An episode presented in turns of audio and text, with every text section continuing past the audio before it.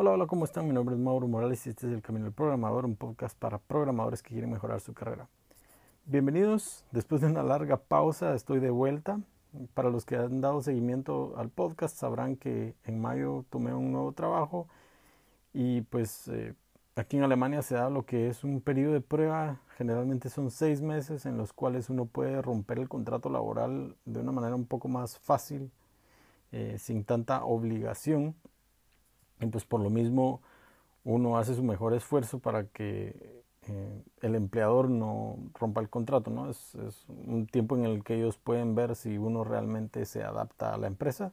También es beneficioso para uno, pues si a uno no le gusta la empresa, también se puede ir sin necesidad de dar el tiempo eh, que generalmente esperan las empresas de uno, dos o tres meses, ¿verdad? Y pues esto me ha consumido bastante ya que también es el mismo tiempo cuando uno está empezando, cuando uno conoce menos de la empresa, de sus procesos, de los diferentes proyectos que tienen, de las personas con las que uno tiene que trabajar. Así que he estado enfocándome en eso primordialmente. Sin embargo, ha sido bastante interesante, he aprendido bastante, lo he disfrutado bastante. Y pues eh, el resultado de todo esto creo que serán unos futuros episodios en los cuales les voy a compartir de las cosas que creo que uno debe hacer a la hora de empezar un proyecto o un nuevo trabajo para tener los mejores resultados. En mi caso creo que eh, la prueba de que está funcionando es que a partir de esta semana estoy liderando uno de los equipos en Babel y eso me tiene bastante emocionado, pero obviamente también va a requerir... Eh, más eh, esfuerzo de mi parte, ¿verdad? Así que eso va a ser para futuros episodios, pero el día de hoy les tengo un tema distinto. Hoy vamos a hablar de un reporte que estaba leyendo que realizó HackerRank, se llama el reporte del 2018 para las habilidades de los desarrolladores y es un reporte en el cual ellos eh, investigan, le preguntan a la gente, a un, grupo de gente, a un grupo de desarrolladores específicamente, eh, qué herramientas están utilizando, cuándo empezaron a utilizarlas, qué están pensando utilizar a futuro.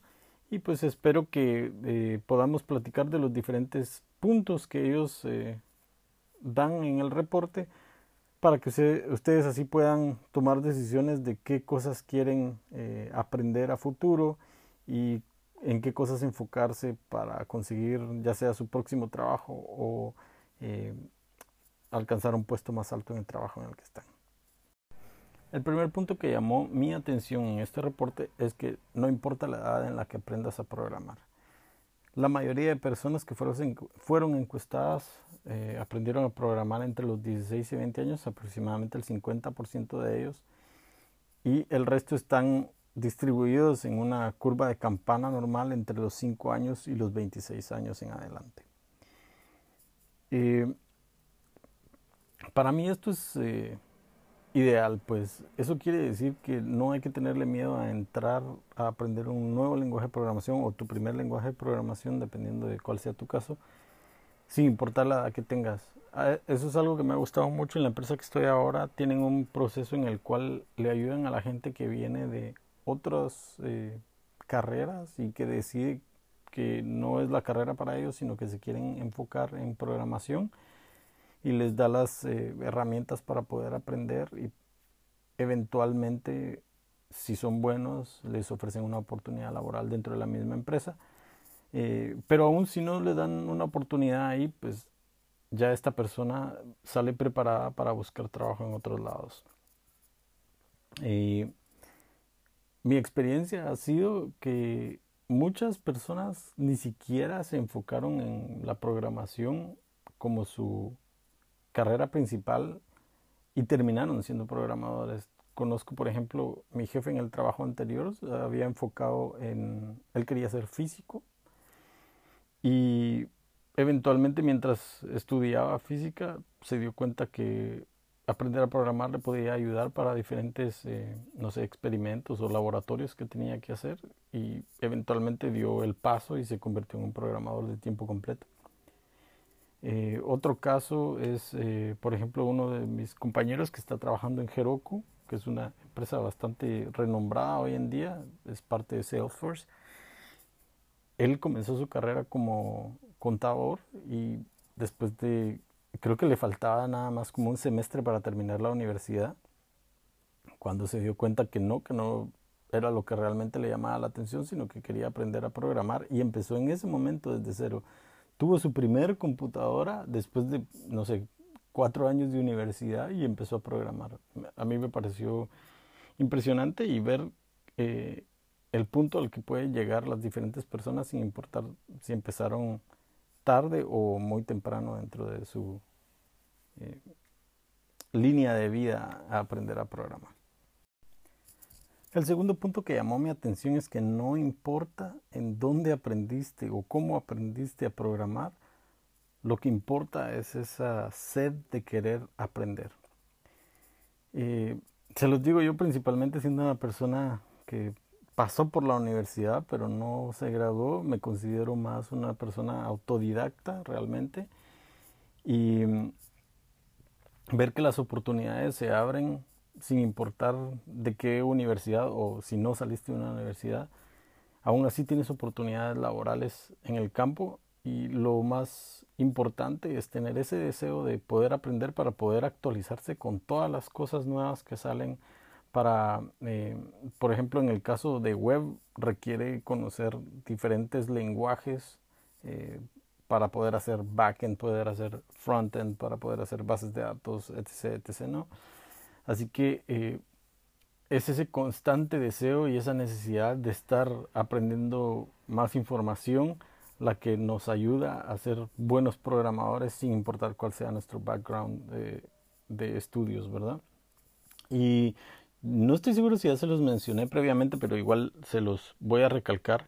Esto me recuerda a una oportunidad que estaba compartiendo con eh, programadores de diferentes empresas y de empresas muy buenas. Estaba este compañero que ya les mencioné que trabaja ahora para Heroku, estaba eh, otro compañero trabajando para Pivotal, eh, estaba alguien que trabajaba para Google y así había representantes de diferentes empresas grandes, eh, también SAP por ejemplo, y estábamos viendo que no sé cuántas personas, personas éramos en total, pero aproximadamente solo un 30% de ellos habían salido de la universidad específicamente que habían estudiado ciencias de la computación. El resto habían ya sea estudiado otra carrera completamente distinta, como les comentaba el caso de mi jefe que había estudiado física, y em, el otro, otra parte también era eh, la gente que no habíamos estudiado en la universidad.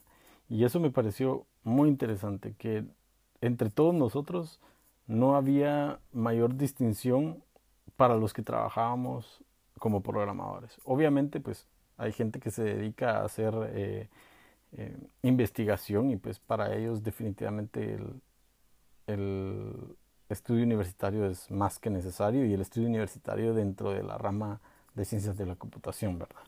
Pero ese es un tema distinto. Aquí me estoy enfocando en lo que es la programación. De hecho, incluso me recuerdo el comentario que hizo una persona de Google que dijo eh, que realmente para el esfuerzo y la cantidad de dinero que se invertía en la educación profesional, especialmente en Estados Unidos, que no valía la pena, que todo eso lo podías conseguir de otra manera si tenías la disciplina y el deseo de aprenderlo.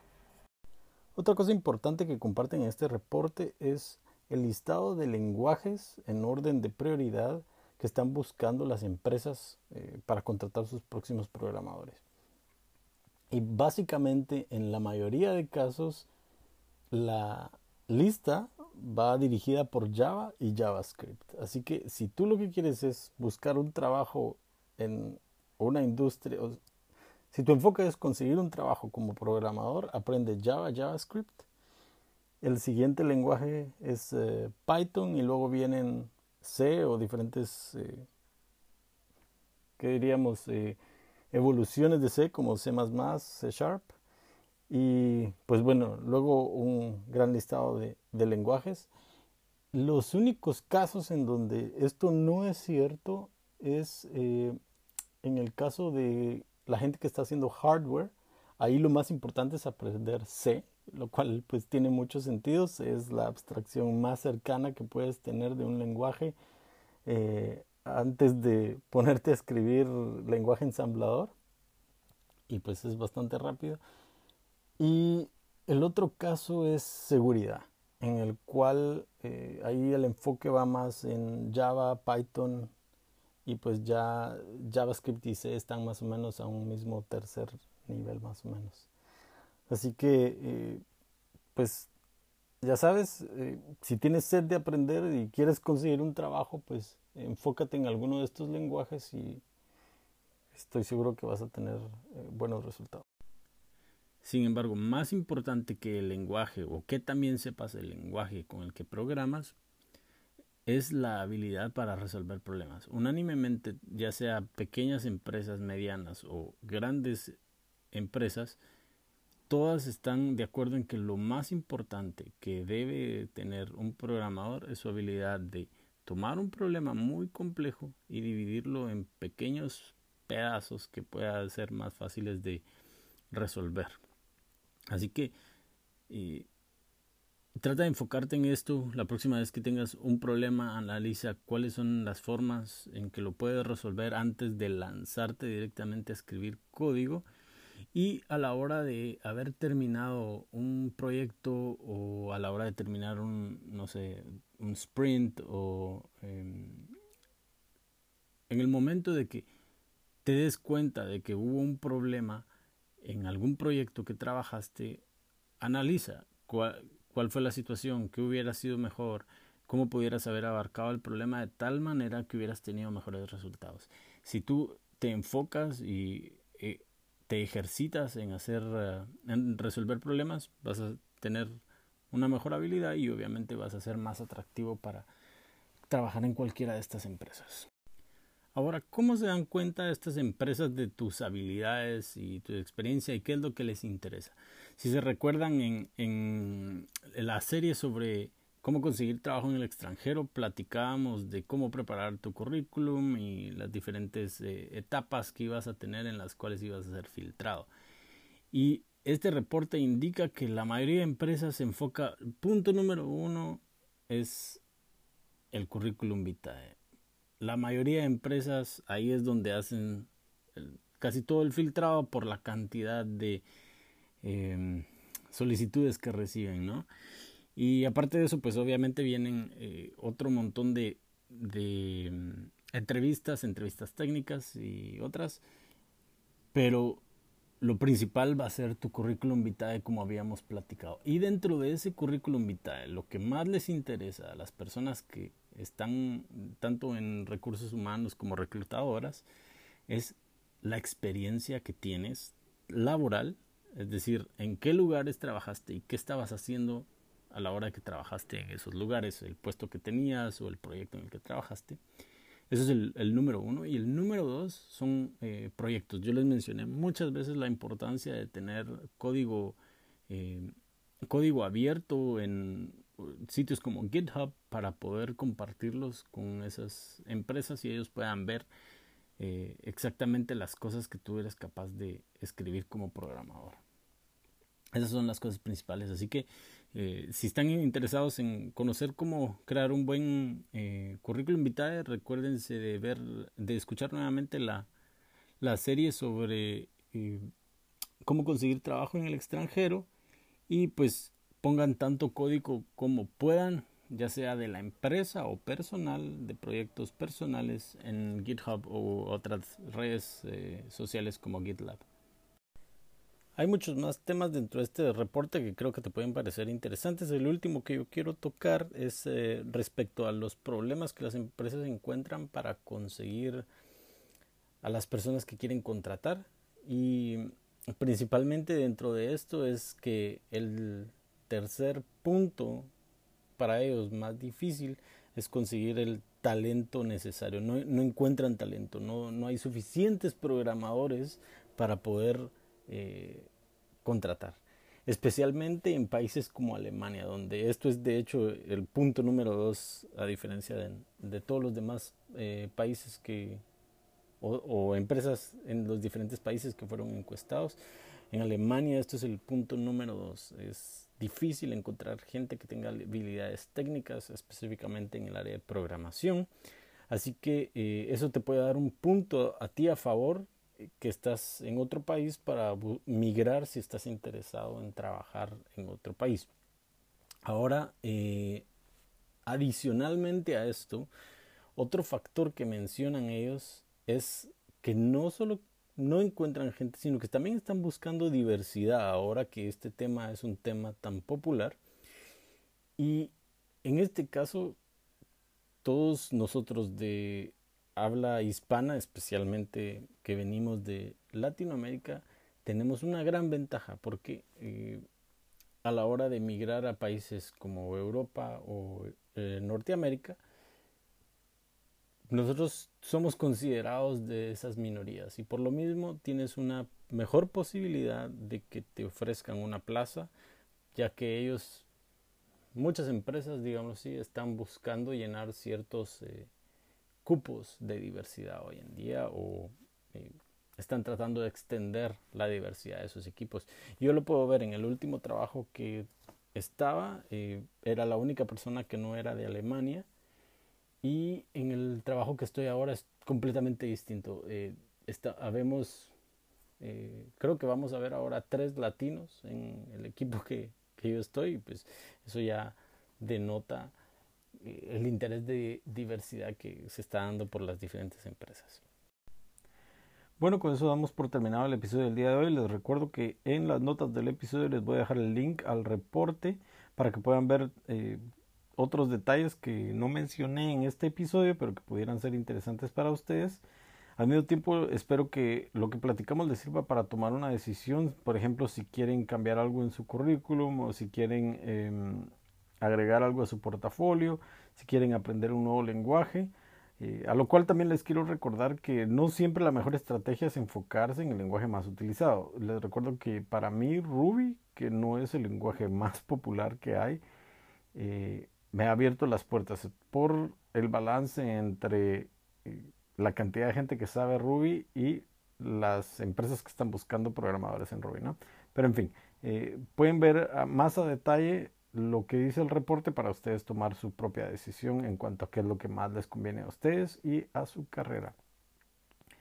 Y pues ya saben que si tienen alguna sugerencia, alguna pregunta, algún comentario, lo pueden hacer a través de la página de Facebook en facebook.com diagonal el camino del programador o bien, si están utilizando Anchor como yo, pues también me pueden mandar un audio por ahí y yo también por ahí les contesto. Ha sido un gusto y les deseo muchos éxitos en su semana. Chao.